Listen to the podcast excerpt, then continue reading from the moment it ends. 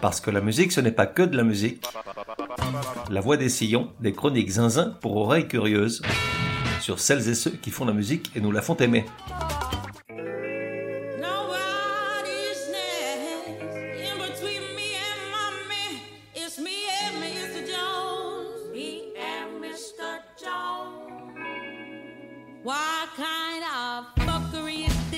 La voix des sillons numéro 69.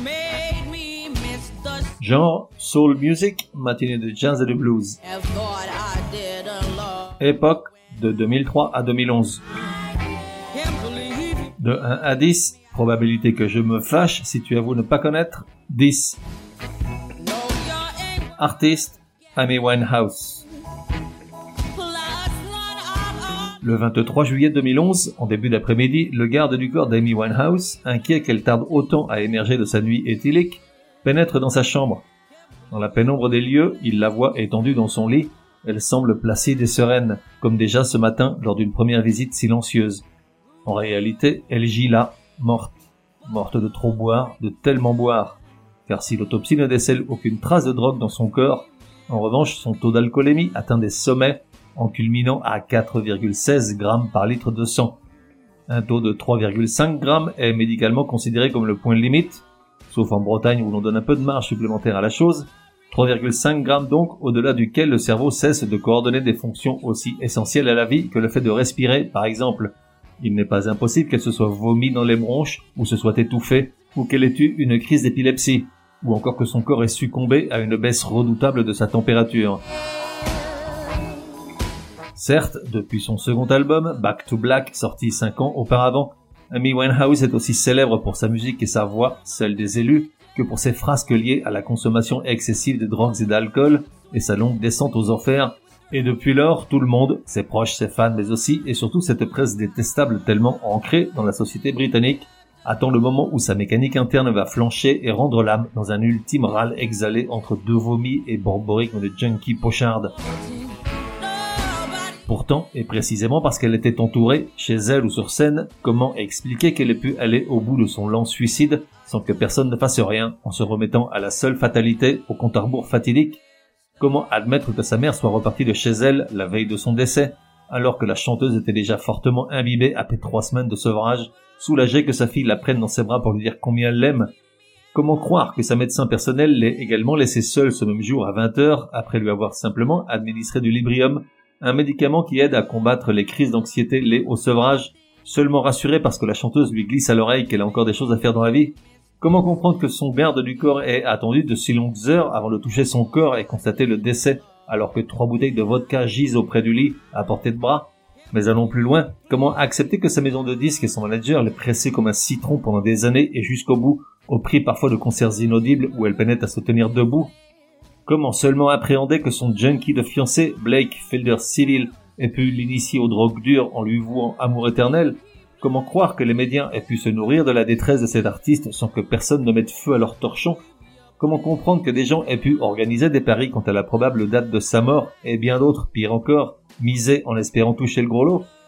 Est-ce ainsi comment une star de seulement 27 ans doit mourir, invisible aux yeux des siens et à nos yeux alors qu'elle faisait régulièrement les gros titres des médias et qu'une légion de paparazzi la poursuivait à toute heure, enregistrant chacune de ses extravagances effrodaines, volontaires ou non Certes, ce sont là de faux ou de mauvais procès. Dans le fond, la seule vraie coupable, n'est-ce pas Amy Winehouse elle-même, qui un jour décida que sa vie ne valait que sous l'emprise de drogues et d'alcool, et amorça un processus de déchéance physique qui la fit passer d'adolescente tout en jolie rondeur à brindille chétive et maladive, ignorant les injonctions des quelques proches qui la suppliaient de commencer un traitement, de se retirer momentanément pour se remettre d'aplomb, oublier ses démons et faire ce qu'elle aimait par-dessus tout, composer des chansons et les interpréter, et envoyer péter les convenances mais sa réponse était à chaque fois la suivante. En seulement deux albums, Amy Winehouse a écrit son nom en très très grand dans l'histoire de la musique, comme la plus rock'n'roll de toutes les soul women qu'elle était. Du reste, à elle toute seule, elle a réussi l'exploit de relancer l'expression rock'n'roll attitude, tombée en désuétude depuis des lustres. La chanteuse préférée de la moitié de la planète, bien que défoncée en permanence, la hantise des organisateurs de concerts, la junkie la plus hype et la fiancée la plus trash, en quelques années, Amy Winehouse est devenue une icône, reprenant un flambeau qu'on croyait éteint à jamais, celui de Janis Joplin, bouteille de gin à la main et pipette de crack ou d'héroïne dans l'autre. Mais quelle fascination morbide nous poussait à scruter chacun des pas titubants d'une artiste versatile, bipolaire, dépressive et boulimique, à nous inquiéter pour le sort de ce pantin désarticulé, tatoué comme un camionneur et maquillé comme une femme de camionneur, et à vouloir chérir une pauvre môme qui s'humiliait derrière un micro devenu subitement bien trop grand pour elle, alors que les paroles de ses chansons s'étaient envolées et qu'elle semblait incapable de se rappeler ce pourquoi elle était là, à se faire huer par des milliers de personnes exaspérées par l'état d'ébriété dans laquelle elle avait malgré tout été poussée sur scène. Seule sa grand-mère chérie, Cynthia, aurait pu la sauver en l'arrachant à cette spirale mortifère, celle qui l'avait initiée aux grandes voix tristes du jazz comme Tina Washington et Sarah Vaughan, celle qui lui racontait son aventure avec le saxophoniste Ronnie Scott, celle enfin qui savait mieux que personne comprendre les turpitudes d'une jeune Amy, blessée et en rébellion suite au divorce de ses parents alors qu'elle avait 10 ans, est malheureusement décédée en 2006, l'année où la chanteuse commença sa lente dégringolade. La courte vie d'Amy Winehouse fut pleine de contradictions, tiraillée entre les tourments et la gloire, un pouvoir d'attraction à la mesure de son impuissance et cette étrange sensation de solitude absolue alors qu'elle savait le monde à ses pieds, fascinée que nous étions par le joyau qu'était sa voix.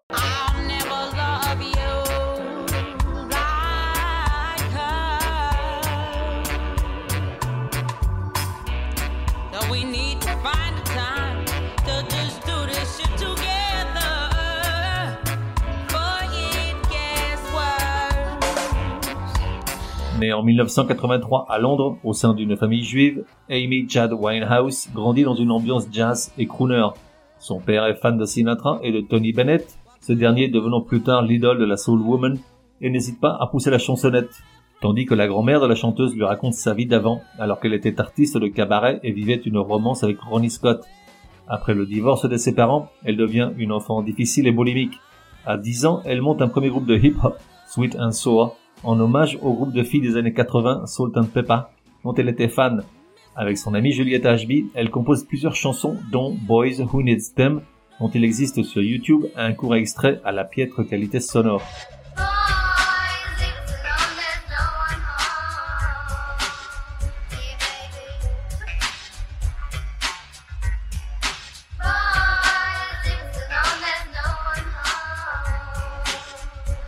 En parallèle à sa scolarité, elle intègre une école de théâtre, le Sylvia Young Theatre School, dont elle finira expulsée en raison d'un look et un piercing dans le nez par trop posé pour l'établissement.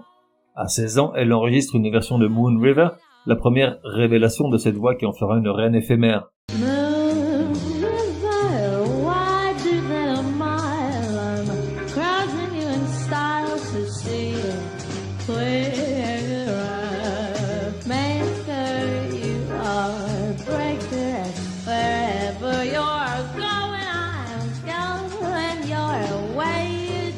Pendant les quelques années qui suivent, on la voit chanter avec The Bolsha Band, un groupe sans lendemain, puis avec le National Youth Jazz Orchestra, une formation dont les musiciens et chanteurs ne peuvent avoir plus de 25 ans et qui en près de 60 ans de parcours a vu passer tout ce que l'Angleterre compte de jazzmen de talent. Des enregistrements, des maquettes et des démos commencent à circuler dans Londres au début des années 2000. Le personnage atypique et sa voix tombée du ciel en font bien vite la proie à attraper. Et c'est finalement Simon Fuller, l'un des plus gros impresarios britanniques et Universal, qui enlève le pompon en la faisant signer pour un premier album. Frank voit le jour en 2003. Le disque, très clairement dominé par des influences jazz, est tout d'abord un gros succès critique et obtient de nombreuses nominations aux Brit Awards et au Mercury Prize. La voix de la chanteuse marque les esprits, tout comme ses joues rondes et ses robes rétro. Amy Winehouse est encore plutôt sage, tant sur scène qu'en dehors, très loin des scandales qui vont suivre. D'un point de vue commercial, et bien que circonscrite au Royaume-Uni, les ventes suivent. Aujourd'hui, aidé en cela par le succès mondial de son second album quelques années plus tard, Frank a été vendu à 2 millions d'exemplaires. La Voix des Sillons t'offre un petit montage de trois des singles extra du disque, Stronger Than Me, Fuck Me Pumps et In My Bed.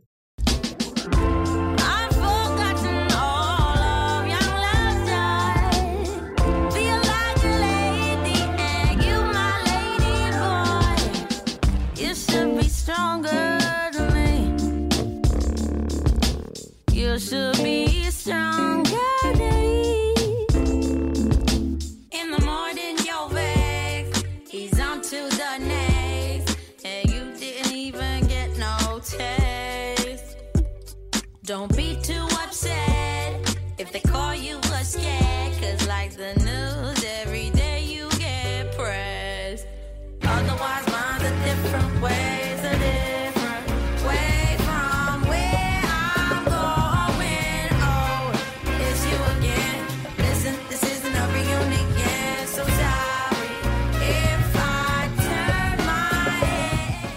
Suite à ce succès, Amy change. Elle déménage à Camden, le quartier bobo de Londres, sort beaucoup, boit tout autant et devient vite une figure des Ladettes, ce mouvement apparu dans les années 1990 dans lequel se retrouvent les londoniennes autoproclamées libérées qui se moquent des convenances féminines ou féministes et qui n'aspirent qu'à leur émancipation, cette dernière passant par une sexualité débridée et une consommation excessive d'alcool. Curieusement, au début elle n'est pas satisfaite de l'album au point de n'en réclamer que 80% de la paternité, le reste étant le fait d'arrangements et mix qu'elle n'aime pas, et ce n'est que bien plus tard qu'elle reviendra sur son premier jugement. Pendant une longue pause de 18 mois sans rien composer ni écrire, elle rencontre ce pauvre type, comme on l'appelait autrement, Blake Fielder Civil, un bad boy junkie et bas de front auquel elle s'accroche comme une bernique à son rocher. Largement dépendante tant de ce crétin des Alpes que des substances qu'il lui fournit, elle encaisse très mal qu'il lui préfère pendant un temps son ex-petite amie avec laquelle il retourne. Les onze chansons qu'elle écrit pour son second album, Back to Black, tournent toutes autour de ce déchirement et de ses abus, l'infidélité, la culpabilité, le chagrin, la douleur, le désespoir. Produit par Sarah Lam Remy, musicien de hip-hop et producteur américain, et par Mark Ronson, le pendant anglais du premier nommé, Amy Winehouse est accompagnée à la musique par Sharon Jones, soul woman américaine, et son groupe les Dap Kings. La voix d'Amy a changé, elle est devenue plus forte et plus grave suite à la consommation effrénée de tout ce qui passe à portée de main. C'est du reste la dernière fois qu'elle en jouit, puisqu'en 2008, elle lui a diagnostiqué un emphysème pulmonaire qui diminue sa capacité respiratoire et affecte grandement la puissance de sa voix.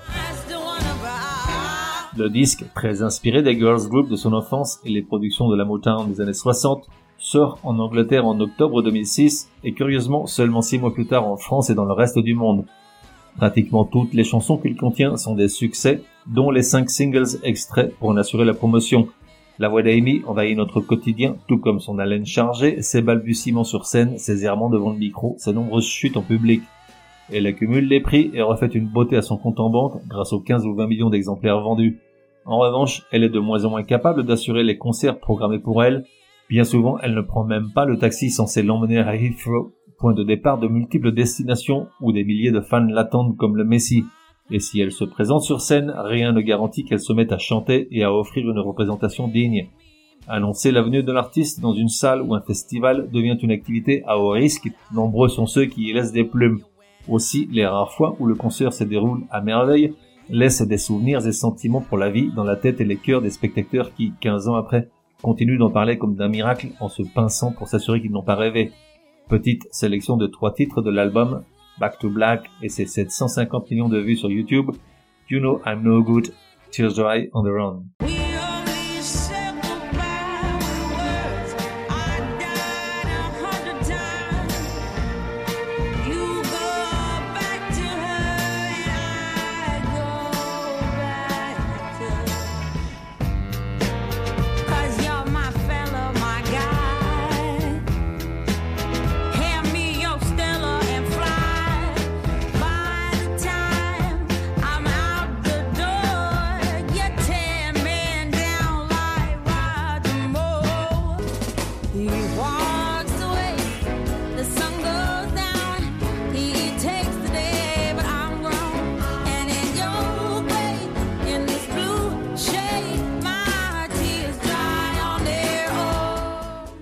Les années qui suivent la voient débuter des collaborations qui ne voient pas le jour, interrompues en cours de route, avec Prince notamment, mais aussi Damien Marley, le fils du grand Bob, ou Pete Doherty, l'autre défoncé permanent, accessoirement chanteur des Libertines puis des Baby Shambles.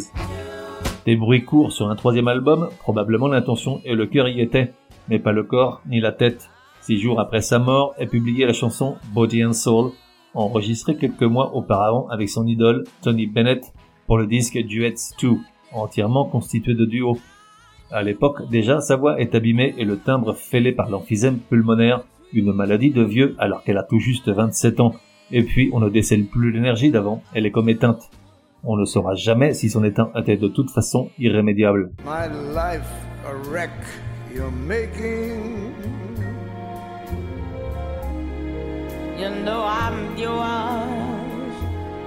For just a taking. I gladly surrender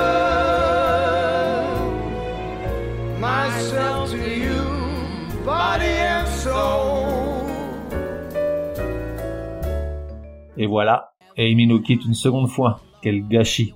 Surtout quand on voit toutes ces poufs à deux balles en pleine forme et qui sont là pour durer, et même si elles ne durent pas, elles sont immédiatement remplacées par un clone, c'est rageant. Je te laisse avec la chanson qui finalement colle le mieux au personnage et sa destinée. Love is a losing game. L'amour est un jeu de perdant. On se retrouve dans un prochain numéro de La Voix des Sillons. En attendant, café et à la messe.